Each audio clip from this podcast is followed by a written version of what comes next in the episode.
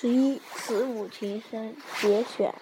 我穿过一排排缝纫机，走到那个角落，看见一个极其瘦弱的人，脊背弯曲着，头凑近在缝纫机板上，周围的几只灯泡烤着我的脸。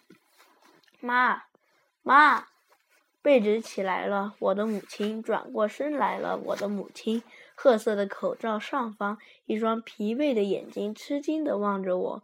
我的母亲，母亲大声问：“你来干什么？”我，有事快说，别耽误妈干活。我，要钱。我本已不想说出“要钱”两字儿，可是竟说出来了。要钱干什么？买书。多少钱？一元五爪就行。母亲掏衣兜，掏出一卷毛票，用指尖皲裂的手指点着。旁边一个女人停止踏缝纫机，向母亲淡过身，喊：“大姐，别给他！你供他们吃，供他们穿，供他们上学，还供他们看闲书啊！”又对我喊：“你看你妈是在怎么挣钱？你忍心朝你妈要钱买书啊？”母亲却已将钱塞在我手里了，大声回答那个女人：“我挺高兴她看书的。”